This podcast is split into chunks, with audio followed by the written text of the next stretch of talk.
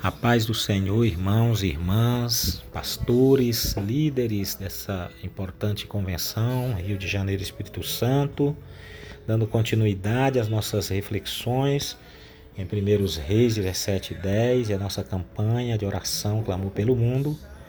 Vou ler hoje o versículo 10. Então Elias se levantou e se foi a Sarepta, e chegando à porta da cidade, eis que estava ali uma mulher uma mulher viúva apanhando lenha, e ele a chamou e lhe disse: Traze-me, peço-te, numa vasilha um pouco de água que beba.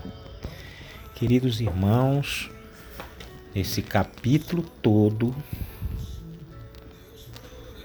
a gente vê claramente o agir de Deus, a presença de Deus em cada passo do profeta Elias. Deus ordenava, o profeta obedecia, o milagre acontecia. Essa era a lógica ali. E que podemos, sim, trazer princípios dessas reflexões. Eu não estou falando aqui do outro capítulo, não. Estou dizendo que nesse capítulo o profeta o tempo todo obedeceu o Senhor. O Senhor diz: vai, e o profeta ia. Para lá no riacho. O profeta parava. Bebe água do riacho. Se alimenta da, da carne boa que a ave vai te servir. A água acabou. Três anos e meio sem chover, o riacho secou. Deus diz para Elias: sai daí, vai para outra cidade. Agora vá para Sarepta. E o profeta obedece à voz do Senhor e vai para a cidade que ele ordenou. Então, Elias nos ensina aqui a andar segundo a voz de Deus, segundo a palavra de Deus, né? Que coisa extraordinária. E na reta final desse capítulo, outros milagres aqui acontecem. Porque ele tem um encontro aqui com essa viúva no portão da cidade. E o texto diz que quando a viúva de Sarepta tem esse encontro com Elias, ela está passando por uma crise terrível ela tem ali o, o último alimento. Ela tem ali um restinho de azeite e um pouquinho de farinha. Deus, ele não, não espera que você tenha muito para ele operar o milagre, né? Tem aquele ditado, né? Que o, o, o pouco com Deus é muito. O muito sem Deus é nada. Então eu acredito que quando essa viúva teve esse encontro com Elias, ali naquele primeiro diálogo, eu acho que ela pensou que iria preparar ali a sua última refeição.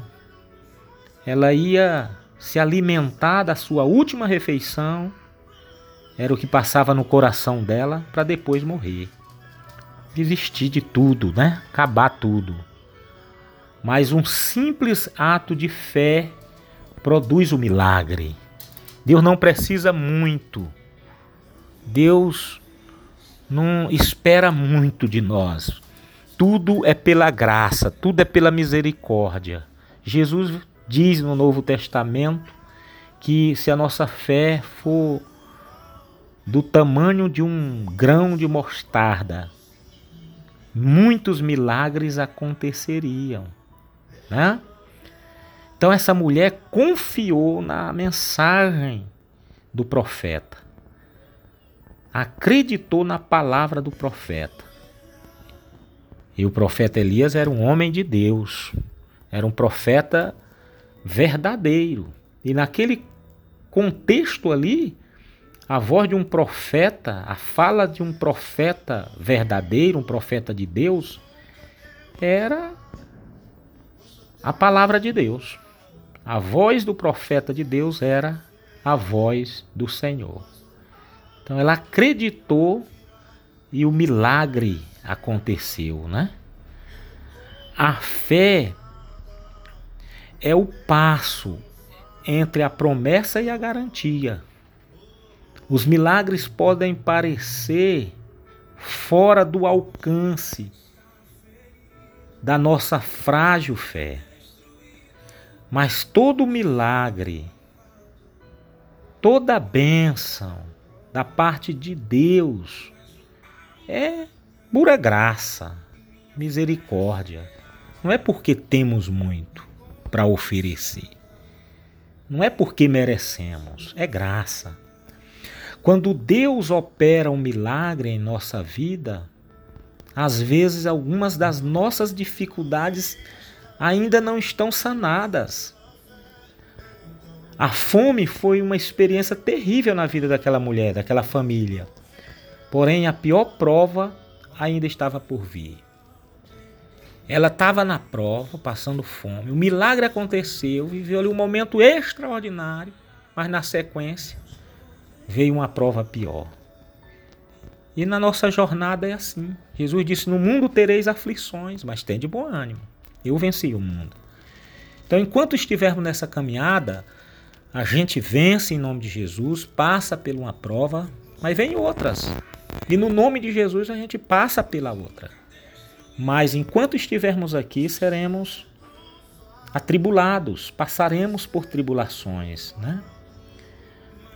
A provisão do Senhor nunca é dada a fim de fazer com que descansemos nela. Precisamos depender dele ao enfrentarmos cada dificuldade.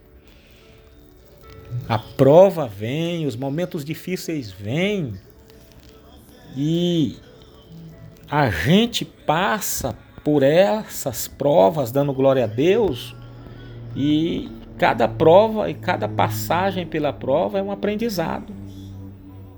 E a gente aprende cada dia, cada momento a dependermos mais e mais do Senhor. Então, quando essa viúva sai dessa prova da fome, através do milagre da multiplicação do azeite, da multiplicação da farinha, o versículo 17 diz: E depois dessas coisas, sucedeu que adoeceu o filho dessa mulher, da dona da casa, e a sua doença se agravou muito, até que nele nenhum fôlego ficou. Então ela disse a Elias: Que tenho eu contigo, homem de Deus? Ela agora reconhece que o profeta Elias é um homem de Deus. Aleluias! Glória a Deus! Vieste tu a mim para trazeres à memória a minha iniquidade, matares meu filho? E ele lhe disse: Dar-me o teu filho. E ele o tomou do seu regaço e o levou para cima, ao quarto, onde ele mesmo habitava, e o deitou em sua cama. E clamou ao Senhor e disse: Ó oh Senhor, meu Deus, também até a esta viúva com quem eu moro afligistes, matando-lhe seu filho? Então se mediu sobre o menino três vezes e clamou ao Senhor e disse: Ó oh Senhor, meu Deus, rogo-te que tome a alma deste menino a entrar nele. E o Senhor ouviu a voz de Elias, e a alma do menino tomou a entrar nele, tornou a entrar nele e reviveu. E Elias tomou o menino e trouxe do quarto a casa e o deu à sua mãe e disse a Elias: Vê aí o teu filho vive, mulher. Então a mulher disse a Elias: Nisso conheço, agora que tu és homem de Deus e que a palavra do Senhor na tua boca é a verdade. Eu costumo dizer que nesse capítulo, o capítulo todo, tem essa exceção aqui. O capítulo todo, Deus fala com Elias, Elias obedece o Senhor e o milagre acontece. Nesse momento aqui, Deus ouve Elias. Nesse momento aqui, Elias fala com Deus, Elias pede o Senhor milagre, Elias pede a bênção e Deus ouve Elias. e o milagre acontece. É esse o nosso Deus. É esse o nosso Senhor. Nós estamos passando por momentos difíceis, a igreja, mas Deus proverá. Deus está ajudando. Deus está cuidando. Deus está abençoando. Nós estamos desfrutando agora, irmãos, da graça dele, da misericórdia dele, da bondade dele. Terminando aqui, eu vou orar com a minha família mais uma vez, nesse dia de sábado, e vou colocar diante de, do Senhor nossas causas e todas as causas, todos os pedidos de oração da nossa convenção e das pessoas que nos procuraram e pediram oração. Vamos orar pelos pastores, diáconos, diaconisas, os irmãos da nossa igreja. Diretoria geral, diretoria regional, as diretorias da igreja local, conselhos locais, irmãos e irmãs. Eu recebi uma notícia hoje de manhã, né?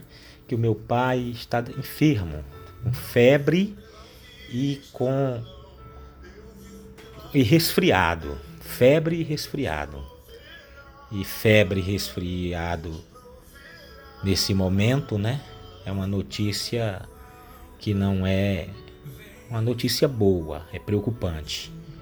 Meu irmão tá lá cuidando dele e eu peço que a igreja ore por ele.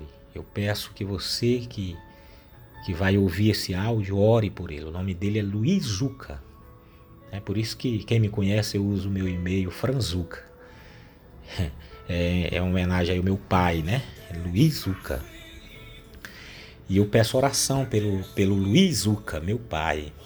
Eu creio que Deus tem poder para visitá-lo e abençoá-lo cuidar dele ali nesse momento, em nome de Jesus. Nosso Deus é o Deus de Elias. Nós vamos orar no nome do Filho dele, Jesus Cristo, que continue cuidando dos enfermos, das pessoas que estão passando por necessidades financeiras, como a viúva passou e Deus supriu, operou ali um milagre. Ele age do jeito que ele quiser agir, da maneira dele, para honra e glória dele.